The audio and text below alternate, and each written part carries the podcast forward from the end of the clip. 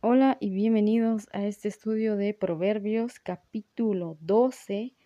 Voy a leer los versos del 1 al 3 y después los iré comentando de igual forma con los siguientes. Dice de la siguiente manera. El que ama la instrucción ama el conocimiento, pero el que odia la reprensión es torpe. El bueno alcanzará el favor del Señor mas él condenará al hombre de malos designios. El hombre no se afianzará por medio de la impiedad y la raíz de los justos no será removida. Estos versos nos introducen aclarando que las personas verdaderamente inteligentes desean obtener conocimiento y ser corregidos cuando se equivocan y aquellos que se esmeran en ser buenos son afirmados por Dios, ya que cuentan con su aprobación, mientras que aquellas personas que intentan alcanzar el éxito maltratando o explotando a otros serán condenados por él. Verso número 4. La mujer virtuosa es corona de su marido, mas la que lo avergüenza es como podredumbre en sus huesos. Este verso está dirigido a los matrimonios. La palabra hebrea usada para virtuosa posee varios significados entre los que destacan valiente, guerrero, ilustre, lo que nos indica que tanto la esposa como el esposo deben ser personas confiables, dispuestos a luchar uno por el otro, no contra el otro, sino alguien que acompañe que luche por alcanzar el mismo objetivo. Alguien que no traicione y hable mal del otro, sino que ambos sepan tratarse dignamente, tanto en público como en privado, ya que de no ser así únicamente traerán dolor, vergüenza y su vida matrimonial podría destruirse poco a poco. Para ambos se volvería un infierno vivir juntos. Ahora bien, Digo que también es aplicado al esposo por la palabra hebrea que es mayormente usada para referirse a los hombres, como en jueces 11.1, donde a Jefté se le llama esforzado y valeroso. Esta palabra que es usada aquí para virtuosa únicamente se utiliza en este verso y en el capítulo 31, donde se nos habla de la mujer virtuosa. Para todos los demás, eh, únicamente se utiliza para referirse a hombres valientes, a guerreros, a personas poderosas. Ahora, continuando con los versos del 5 al 8, dicen de la siguiente manera. Los pensamientos de los justos son rectos, los consejos de los impíos engañosos. Las palabras de los impíos son acechanzas sangrientas, pero a los rectos su boca los librará. Los impíos son derribados y ya no existen, pero la casa de los justos permanecerá.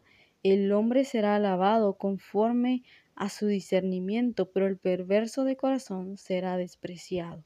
Esto nos muestra cómo los pensamientos de los hombres y las mujeres malas les ocasionan su propio mal y el rechazo de la sociedad que les rodea, mientras que la gente que trata de vivir con integridad es reconocida y apreciada por ello. Verso número 9. Más vale el poco estimado que tiene siervo que el que se alaba y carece de pan. Este verso es una enseñanza clara de cómo el orgullo no depende del estado económico y de cómo las apariencias pueden ser engañosas ya que una vida centrada en apariencias puede ser buena, sin embargo, al estar en la realidad de esta persona se nota la carencia. Una persona podría lucir todo lo que tiene o decir que, es, que, que usa ropa de marca, que come bien, que tiene mucho, y en realidad, o sea, su realidad es que carece de las cosas. Quizás su estatus económico es más bajo del que aparenta, pero por aparentar gane el aprecio, o bien que siempre está buscando que otros lo rodeen por lo que tiene, pero en realidad no tiene nada, mientras que aquellas personas que en realidad tienen, aunque nadie los valore o nadie los tome en cuenta, realmente no es algo importante, porque aunque nadie sepa de lo que ellos tienen, ellos sí saben que tienen lo suficiente para vivir, para sostenerse y no necesitan demostrarle nada a nadie. Lo que este proverbio en sí nos está enseñando, además de esto, es que es mejor mostrar tal cual lo que somos y no estar aparentando por tal de conseguir ser alabado o no estarnos jactando de algo que posiblemente no tengamos. Verso número 10. El justo se preocupa de la vida de su ganado, pero las entrañas de los impíos son crueles. El justo se preocupa por los demás, por los que dependen de él. A los injustos solo les importa satisfacerse a sí mismos. Verso 11. El que labra su tierra se saciará de pan, pero el que persigue lo vano carece de entendimiento. Verso 11 nos dice que las personas sabias trabajan para garantizar su futuro. El resto de las personas que no son sabias van tras el camino fácil, aquel camino que no les garantiza nada, pero que les ayuda a pasar el tiempo o que les ayuda a tener una esperanza aunque ésta sea vana. Por ejemplo, aquellas personas que no se podría decirse que insisten en comprar billetes de lotería o o que participan en rifas y ese tipo de cosas esperando a que en algún momento eso les retribuya todo lo que le invierten a ello, mientras que las personas sabias prefieren trabajar y ganarse el dinero para poder tenerlo seguro, para poder tener algo seguro y no estar apostando su dinero a la suerte o estar eh, invirtiendo en algo que realmente no les va a traer nada. Verso 12. El impío codicia el botín de los malos, pero la raíz de los justos da fruto. Los malvados viven deseando las ganancias deshonestas de otros, pero los justos cosechan lo que han sembrado. Nuevamente, aquellos que son perezosos, aquellas personas que son envidiosas, únicamente ven como otras personas logran prosperar, ya sea de buena o de mala manera. El texto nos habla de personas que se enriquecen de manera injusta a través de la violencia y nos habla de personas que son también malas y que desean tener todo lo que estas personas tienen.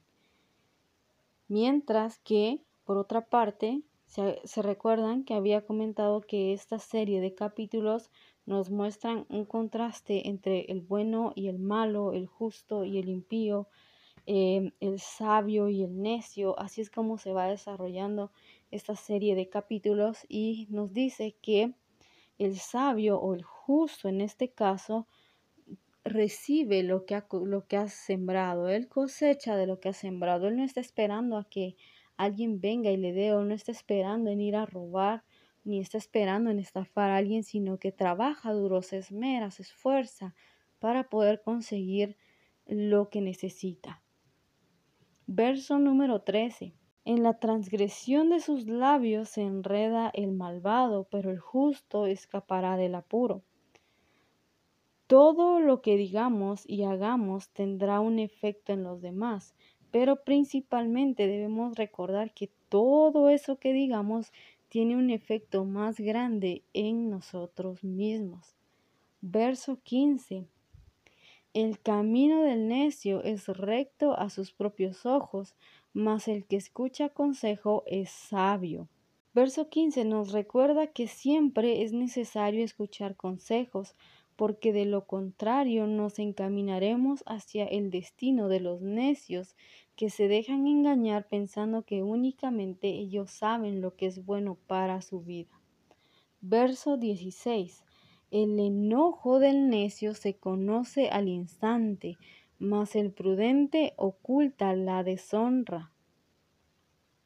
Este proverbio es bien interesante porque nos dice que los necios tienden a ser impulsivos y actuar según sus emociones, sin importarle el momento y la ocasión, mientras que los sabios son prudentes y saben cómo lidiar con las ofensas y cuándo tratarlas de manera razonada. Una persona necia es aquella que recibe la ofensa y de inmediato responde, no importa si está en un hospital, si está en un velorio, si está en una fiesta, si está en un entierro, si está en una celebración, si está en una boda, no le importa.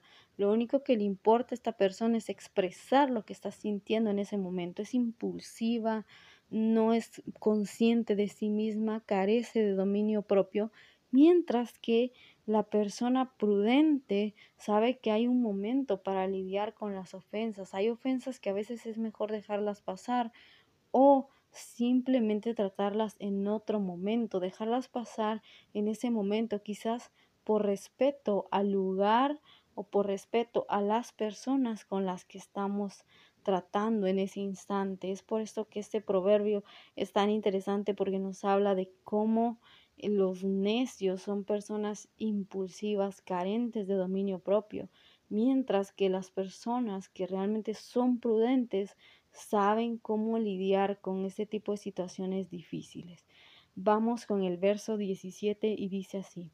El que habla verdad declara lo que es justo, pero el testigo falso, falsedad. Es un versículo que realmente no necesita explicación podemos estar seguros que una persona que dice la verdad no va a mentirnos. Alguien que conocemos que siempre habla con la verdad, podemos estar seguros que no nos va a engañar, que no nos va a traicionar. Pero las personas que están acostumbradas a mentir en cualquier momento van a buscar que nosotros caigamos en algún engaño de ellas. Esto es lo que nos enseña el verso 17. Continuamos con el verso 18. Hay quien habla sin tino, como golpes de espada, pero la lengua de los sabios sana. Verso 18 refuerza la idea de capítulos anteriores, en donde también hablan de la capacidad que tienen los justos de dar ánimo, de bendecir la vida de otros con sus palabras. Es enfático en decir que sus palabras son como medicina para otros. Por otro lado, están aquellos que buscan cualquier cosa para herir con sus palabras. Según el texto, ellos van hablando sin considerar lo que dicen, así que también se relaciona con su poca capacidad de empatía. Por ejemplo, una de las cosas que me ayudó a ser un poco más cautelosa con mis palabras fue pensar lo siguiente. Si yo fuera él o ella, ¿Cómo me sentiría si alguien me dice? Y en mi mente obviamente decía lo que estaba pensando. Lo que pensaba decirle a esta persona. Y después de esto ya decía si hablaba o no lo que estaba pensando. Porque muchas veces nosotros somos fáciles de palabras. O sea, podemos estar con una persona que está ante un problema y decirle, ah, no, es que eso es muy fácil, esto es aquí, allá, por aquí, por lo otro. Y tal vez esta persona ni siquiera nos está pidiendo un consejo, solo quiere ser escuchada. O tal vez espera un consejo, pero el consejo que a nosotros se nos ocurre de inmediato no es el adecuado. Y es por eso que debemos ser cautelosos, debemos pensar antes de hablar, debemos pensar si lo que vamos a decir realmente es bueno o no es bueno, si lo que vamos a decir va a ayudar o no, si nuestras palabras le van a causar más dolor o realmente lo van a animar. Hay momentos en los que ni siquiera debemos hablar, ni siquiera debemos intentar animar a esta persona porque puede ser que seamos positivos de una forma tóxica, quizás la persona está pasando por un momento de luto no precisamente porque se le haya muerto alguien, sino por alguna relación que acaba de terminar, porque se quedó sin trabajo, por alguna otra razón, y nosotros con un positivismo tóxico llegamos y, le decimos que no debe estar triste, que debe estar alegre, que debería estar gozoso, que este si es cristiano, que debe declarar victoria, que y tanta cosa, cuando en realidad no es así, cuando en realidad a veces lo único que tenemos que hacer es entender la situación por la que la otra persona está pasando y tratar de no ser imprudentes, ya sea que seamos muy positivos o que seamos muy negativos o que en medio de una conversación digamos cosas que no vienen al caso o revivir cosas del pasado, por ejemplo, que son incómodas para, para las otras personas. Entonces es necesario que seamos conscientes, que seamos razonables al momento de hablar y que no seamos indiscretos, sino al contrario, que seamos prudentes, que seamos personas que piensan bien las cosas antes de decirlas. Por ejemplo, en Proverbios 17:28 es un proverbio que me llama mucho la atención porque dice que aún el necio puede pasar por sabio y prudente cuando hace silencio. Creo que para cerrar este, este comentario de el verso 18 queda muy bien este proverbio. Lo voy a repetir. Dice que aún el necio puede pasar por sabio y prudente cuando hace silencio. Así que cuando no podamos decir algo que ayude a otro o cuando nuestro comentario realmente vaya a ser una indiscreción tremenda, mejor guardemos silencio. Verso 19. Los labios veraces permanecerán para siempre, pero la lengua mentirosa solo por un momento. De la misma forma que el verso 13 este nos dice que la verdad siempre será la verdad. Aunque se intente buscar otras explicaciones, teorías, etc., esta no cambiará. El engaño y la mentira sí, ya que en algún momento todo sale a la luz y ya no hay modo de reafirmarla. Cuando una mentira sale a la luz, por mucho que alguien quiera encubrirla nuevamente, que alguien quiera justificarla de alguna manera, ya no se va a poder. Una vez que se descubra que era una mentira o que era un engaño, ya no habrá modo de repararlo, ya no habrá modo de engañar nuevamente a esa persona, mientras que la verdad prevalecerá para siempre. La verdad es la verdad en cualquier lugar y en cualquier momento. Sé muy bien que Ahora vivimos en tiempos en los que se dice que la verdad es relativa, sin embargo no es así. La verdad siempre será la verdad y si no es verdad, entonces es mentira. Verso 20. Hay engaño en el corazón de los que traman el mal y gozo en los consejeros de paz. Aquellos que piensan en hacerle mal a otros se engañan pensando que así serán felices y que nadie hará nada contra ellos. En cambio, los que aconsejan para bien permanecerán tranquilos y serán felices, pues ellos no le hacen mal a nadie. Verso 21. Ningún daño sobreviene al justo, mas los impíos están llenos de pesares. Este es un recordatorio del cuidado que Dios tiene de sus hijos, dado que ciertamente todos hemos atravesado por malos momentos, posiblemente con enfermedades, con alguna pérdida de un ser querido o pérdida en el aspecto económico, quizás en salud. No obstante, el Señor tiene cuidado de nosotros y nada pasa sin que Él así lo permita. Hay ejemplos como de cómo Dios protegió a su pueblo, como en Éxodo, en la plaga de la muerte de los primogénitos. Esta plaga únicamente afectó a los egipcios, pero no a los hebreos. Ellos quedaron a salvo de esta plaga. Y también existen ejemplos de cómo los justos han sido afectados de alguna manera por una calamidad pero nada escapa al cuidado de Dios y sus planes soberanos, como lo es el ejemplo de Job. Yo sé que todos conocemos la historia de Job, o al menos la hemos escuchado, o yo incluso grabé eh, los capítulos, a veces resumidos, los capítulos de Job, pero no grabé los 42 capítulos, sino que traté de hacer un resumen o de, o de combinarlos. Eran mis inicios de hacer podcast, así que no creo que lo haya hecho muy bien, ni siquiera creo que lo haga tan bien ahora, pero continuando con el tema, también tenemos como ejemplo al rey David, que escribe el Salmo 91. El Salmo 91 es conocidísimo, pero en este salmo él resalta la manera en que Dios cuida de cada uno de nosotros. Él tuvo que sufrir persecución y su vida estuvo en peligro muchas veces, pero Dios siempre cuidó de él. Algo que me alienta mucho de este salmo y sabiendo esto de David, que él estaba corriendo peligro, son los versos 14 al 16. David escribe, voy a leer literal lo que dice, dice así. El Señor dice, rescataré a los que me aman, protegeré a los que confían en mi nombre. Cuando me llamen, yo les responderé, estaré con ellos en medio de las dificultades, los rescataré y los honraré los recompensaré con una larga vida y les daré mi salvación. Es tan importante recordar que pese a las dificultades de este mundo, el Señor nos acompaña, Él nos consuela y nos llena de fortaleza para soportar. Además nos promete salvación y vida eterna junto a Él.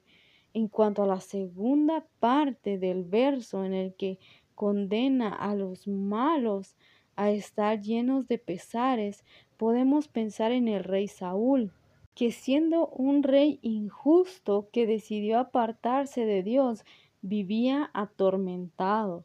La falta de paz impide que cualquiera disfrute de la vida por mucho que tenga. Si no tiene paz, no puede disfrutar en su totalidad todo lo que tiene.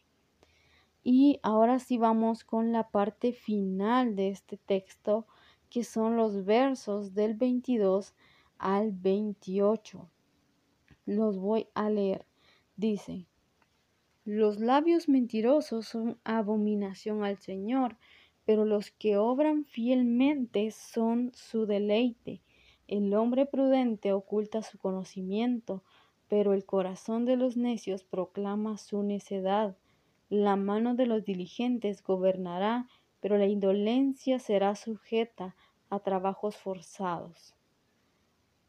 La ansiedad en el corazón del hombre lo deprime, mas la buena palabra lo alegra. El justo es guía para su prójimo, pero el camino de los impíos los extravía. El indolente no asa su presa, pero la posesión más preciosa del hombre es la diligencia. En la senda de la justicia está la vida y en su camino no hay muerte. Estos versos nos dan principios muy útiles que debemos considerar. Bueno, todo el libro de Proverbios nos da principios bastante útiles, pero en estos últimos versos yo puedo destacar ocho principios que quizás también encierran lo que viene hablando este capítulo. Y vamos con el primero. Número uno, Dios disfruta la compañía de los que hablan con verdad. A Dios no le gustan los mentirosos, así que tratemos de hablar siempre con la verdad. Número dos, los prudentes no necesitan alardear de lo que saben. Ninguno de nosotros necesita hacer alarde en ningún lugar de todo lo que sabe o de todo lo que tiene porque no es necesario. Entonces, número dos, los prudentes no necesitan alardear de lo que saben. Número 3. Los diligentes alcanzan el éxito en sus metas. Número 4. Necesitamos escuchar palabras de ánimo cuando las preocupaciones nos agobian. Y este es un principio bien importante porque a veces nosotros queremos hacerlo todos solos, estamos con el pensamiento de yo puedo, yo aguanto, de solo yo sé qué es lo que tengo que hacer o de no quiero contarle a nadie porque si fracaso, qué mal. Entonces, eh, no, tenemos que ser personas que aprendamos a compartir incluso. Esto es algo que a mí en lo personal me cuesta también un poco. Bueno, hecho no me cuesta un poco, me cuesta mucho compartir cuando algo me preocupa, compartir mis preocupaciones o mis dificultades me cuesta. Yo soy una persona que aprendió a ser independiente, soy una persona que aprendió a, arreglárselas por sí misma y entonces esto hasta cierto punto me crea conflicto a veces, pero es necesario, a veces es necesario que hablemos con otras personas de lo que nos está preocupando que hablemos con los demás o que le expresemos a algún amigo alguna amiga, alguna persona que nos pueda dar consejo, que nos pueda dar consuelo y también que nosotros podamos ser esas personas que dan palabras de ánimo, que aconsejan, que reaniman, que están ahí para animar y alentar a otros. Voy a repetir este principio y es el principio número cuatro. Necesitamos escuchar palabras de ánimo cuando las preocupaciones nos agobian. Número cinco, los hijos de Dios se preocupan por su prójimo y lo guían para que no se desvíen de lo bueno, es decir, del Señor. Número 6. Los perezosos, ni aun teniendo posibilidades de progresar, se interesarán en hacerlo. Número 7. Los diligentes aprovechan todo lo que tienen a la mano para prosperar. Número 8. Llevar una vida justa evita aflicciones y problemas innecesarios. Por ejemplo, problemas con la justicia por robar, por estafar, por no sé, estar haciendo alguna cosa ilegal o enfermedades por uso de drogas o por alguna otra circunstancia en la que nosotros sepamos que no debemos, pero insistimos, o quizás la destrucción de una familia por ser violentos, por no ser pacíficos, por ser imprudentes e impulsivos, en lugar de ser personas sabias, de ser personas pacificadoras. Número 8, entonces, repito el principio, llevar una vida justa evita aflicciones y problemas innecesarios. Que el Señor les bendiga, es lo que este proverbio me ha enseñado y espero que podamos tener en cuenta lo que estos versos nos enseñan y tomar lo que consideremos que necesitamos o que nos haga falta también les invito a leer su Biblia, a tener su tiempo devocional, a saber qué es lo que el Señor quiere hablar a sus vidas y recuerden este Salmo 91. El Señor, aún en medio de nuestras aflicciones, nos acompaña, nos consuela, Él nos va a rescatar. No importa eh, si están pasando una situación de dificultad, el Señor comprende por lo que están pasando y Él está con ustedes. Él los anima, Él los consuela, Él los conforta. Él no es ajeno al sufrimiento de nadie, sino que está ahí. Y si ustedes son personas que están felices, que están contentas, que están alegres, pues el Señor también anhela tener ese tiempo con ustedes y disfrutar de su felicidad. Que el Señor les bendiga y los espero para el siguiente capítulo en Proverbios capítulo 13.